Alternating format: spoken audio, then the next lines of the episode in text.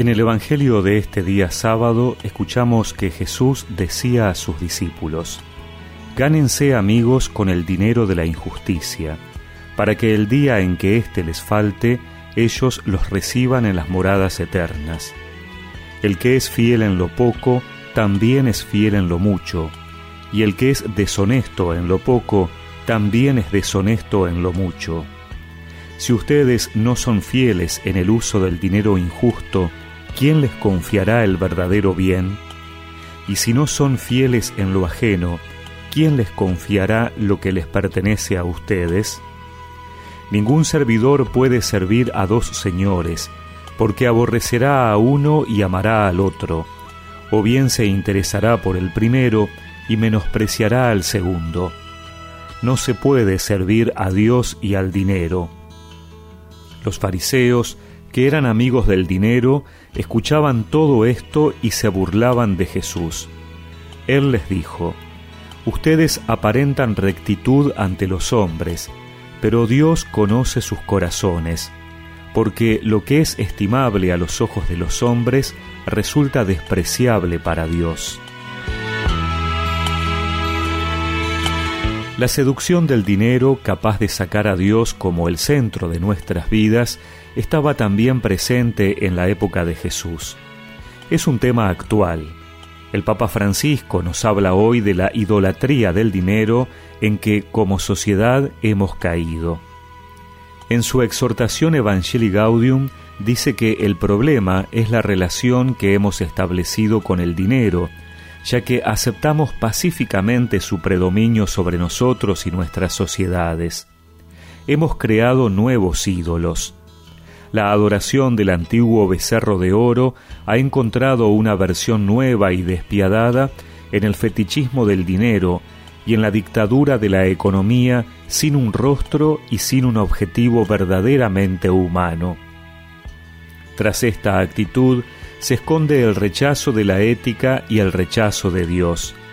La ética suele ser mirada con cierto desprecio burlón, se considera contraproducente, demasiado humana, porque relativiza el dinero y el poder.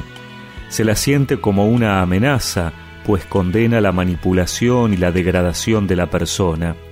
En definitiva, la ética lleva a un Dios que espera una respuesta comprometida que está fuera de las categorías del mercado. Para estas, si son absolutizadas, Dios es incontrolable, inmanejable, incluso peligroso, por llamar al ser humano a su plena realización y a la independencia de cualquier tipo de esclavitud. La ética, una ética no ideologizada, permite crear un equilibrio y un orden social más humano. En este sentido, dice el Papa, animo a los expertos financieros y a los gobernantes de los países a considerar las palabras de un sabio de la antigüedad. No compartir con los pobres los propios bienes es robarles y quitarles la vida. No son nuestros los bienes que tenemos, sino suyos. El dinero debe servir y no gobernar.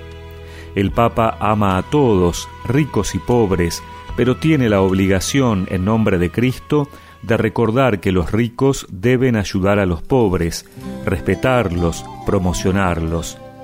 Por eso, dice, los exhorto a la solidaridad desinteresada y a una vuelta de la economía y las finanzas a una ética en favor del ser humano. Señor, mi corazón ambicioso ni mis ojos altaneros. No pretendo grandezas que superan mi capacidad, sino que acallo y modero mis deseos como un niño en brazos de su madre,